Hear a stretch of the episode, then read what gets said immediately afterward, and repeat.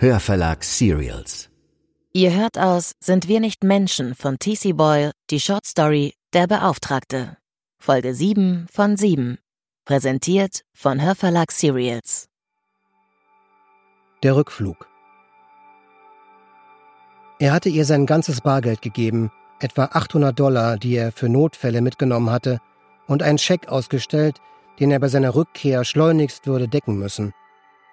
Da seine Ausgaben stark gestiegen waren, hatte er eine zweite Hypothek aufgenommen und seine Rücklagen aufgelöst, und wenn das Geld nicht bald kam, würde es finanziell sehr eng werden. Aber es würde kommen, dessen war er sich ganz sicher. Jeder Tag, jede Minute brachte ihn seinem Ziel näher. Tränen überströmt hatte Chevette ihm versichert, Mr. Oliphant werde sich der Sache persönlich annehmen auch für den Fall, dass ihr Mann die Notoperation nicht überlebte. Er hängt jetzt zwischen Leben und Tod, hatte sie gesagt. Erst als er angeschnallt auf seinem Platz saß und das Flugzeug abgehoben hatte, wurde ihm bewusst, dass er weder Mr. Oliphant kennengelernt, noch eine englische Bank von innen gesehen oder den Vertrag unterschrieben hatte, den Graham immer wieder vergessen hatte, und jetzt wieder krampfte sich sein Herz zusammen, vielleicht nie mehr würde aufsitzen können. Er trank zwei Whisky, sah Teile von drei oder vier ruckelnden, viel zu bunten Filmen und fiel in einen Schlaf, der wie eine Art Wachen war, bis das Flugzeug aufsetzte und er endlich wieder zu Hause war. Angelica greift ein.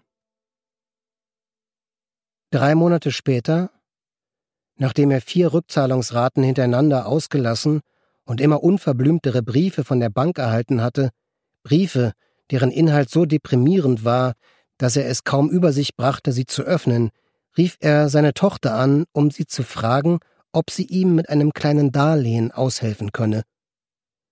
Er erwähnte weder Graham Chauvelin noch die Yorkshire Bank PLC oder die Summe, die er erwartete, denn er wollte sie nicht aufregen und noch weniger wollte er, dass sie sich einmischte.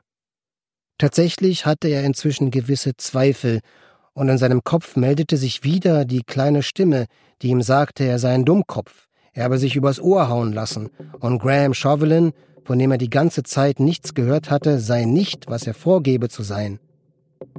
Er hatte noch immer Hoffnung. Natürlich, man durfte die Hoffnung nie aufgeben und fand Erklärungen für das Schweigen. Womöglich lag Graham in einem Koma. Oder schlimmer, womöglich war er tot. Aber warum ging in der Yorkshire Bank PSC niemand ans Telefon? Chevette mochte am Boden zerstört sein, aber sie musste doch an ihrem Schreibtisch sein. Sie musste arbeiten.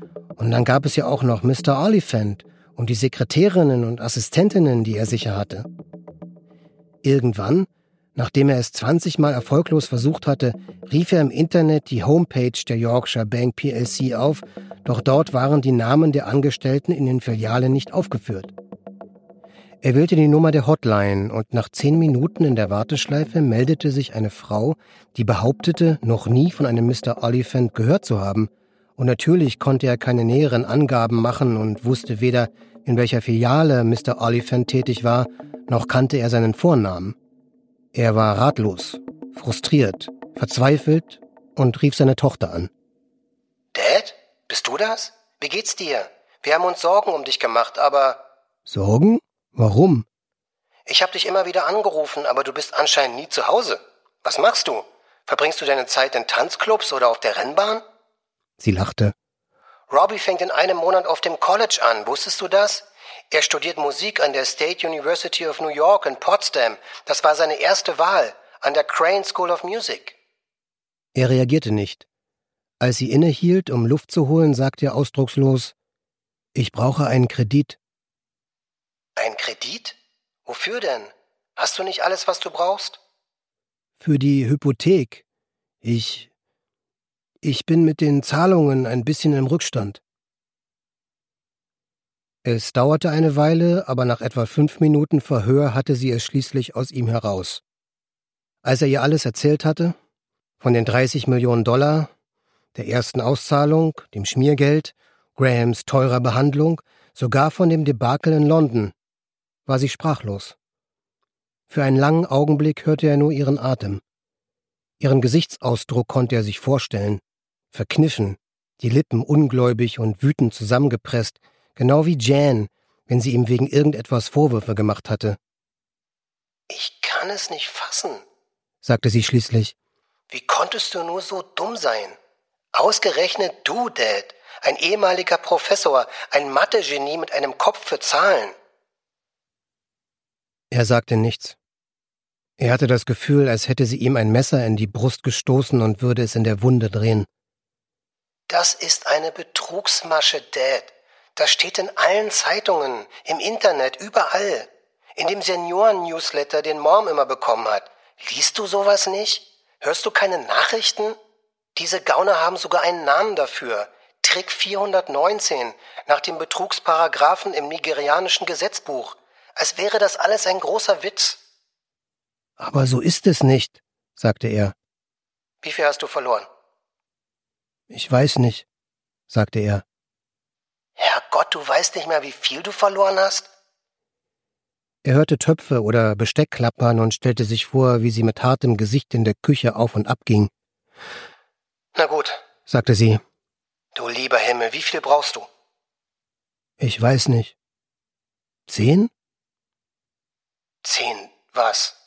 Tausend? Sag mir nicht, du brauchst zehntausend. Er sah aus dem Fenster in den Garten, auf die dunkelroten Blätter des blühenden Pflaumenbaums, den er und Jan gepflanzt hatten, als ihre Tochter geboren worden war. Er schien weit entfernt, kilometerweit. Er stand da, im Garten, doch er schien zu schrumpfen. Ich komme rüber, sagte sie. Nein, sagte er. Nein, tu das nicht. Du bist 80, Dad. 80. Nein, sagte er, und er wusste nicht mehr, wogegen er protestierte. Sein Alter, das Geld oder die Tatsache, dass seine Tochter kommen wollte, um ihn auszuschimpfen, ihn zu demütigen und sein Leben neu zu ordnen. Noch ein Anruf. Das Haus gehörte jetzt der Bank, mit allem drum und dran, und seine Tochter und Robbie halfen ihm beim Packen. Er würde Kalifornien verlassen, ob es ihm nun gefiel oder nicht, und zumindest vorübergehend in Robbys demnächst freiem Zimmer in Rye, New York wohnen. Alles war ein einziges Chaos. Alles war schwarz. Er saß in seinem Sessel und wartete darauf, dass der Möbelwagen alles, was bei einer Reihe von Verkaufsaktionen, die Angelica als Haushaltsauflösung bezeichnete, übrig geblieben war, quer durch das Land in ihre Garage brachte, damit es dort verrottete. In Rye, New York. Für einen Augenblick war es still. Die Wände standen einfach da. Kein Hund bellte, kein Wagen fuhr auf der Straße vorbei. Er dachte an gar nichts. Er konnte sich nicht mal erinnern, wie Jan ausgesehen hatte. Er erhob sich, weil er den dringenden Wunsch verspürte, ein bestimmtes Ding zu holen, bevor die Umzugsleute es einluden, doch als er aufgestanden war, hatte er bereits vergessen, was es war. Er stand also in den Trümmern seines bisherigen Lebens, und die Strahlen einer hoch am Himmel stehenden, unbarmherzigen Sonne stocherten durch die Lamellen der Jalousie und prallten auf die nackten Dielen, als das Telefon läutete. Einmal. Zweimal. Er nahm den Hörer ab. Mason. Ja? Hier ist Graham Chauvelin. Wie geht's? Bevor er antworten konnte, rollte die tiefe Stimme auch schon dahin, unaufhaltsam wie der Mississippi. Ich habe gute Nachrichten. Sehr gute, phänomenale Nachrichten. Die Auszahlung wird morgen freigegeben. Geht es. Er fand nicht die richtigen Worte. Geht es Ihnen gut? Hat die Behandlung. Ja, ja, dank Ihnen, mein Freund, und glauben Sie nicht, dass ich Ihnen das jemals vergessen werde. Ich bin natürlich geschwächt, darum haben Sie eine Weile nichts von mir gehört und ich hoffe, Sie verstehen das. Aber hören Sie, wir brauchen noch eine kleine Infusion, um sicherzustellen, dass morgen alles glatt geht, wenn wir uns in Mr. Oliphants Büro einfinden und das Freigabeformular unterzeichnen. Und darum. Wie viel? Ach, nicht viel, Mason. Gar nicht viel. Das war der letzte Teil von Der Beauftragte, einer Shortstory von T.C. Boyle, gelesen von Florian Lukas. Die Geschichte um Mason ist vorbei, aber wenn euch diese Shortstory gefallen hat, dann wäre sicher auch das komplette Hörbuch was für euch. Ab dem 24.02. gibt es TC Boyles Sind wir nicht Menschen mit vielen weiteren Shortstories um Genmanipulation, argentinische Ameisen und klavierspielende Mikroschweine im Handel.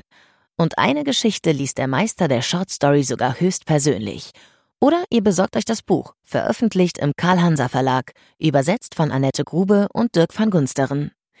Diesen und weitere Titel von TC Boyle findet ihr auf www.hörverlag.de oder www.hanser-literaturverlage.de.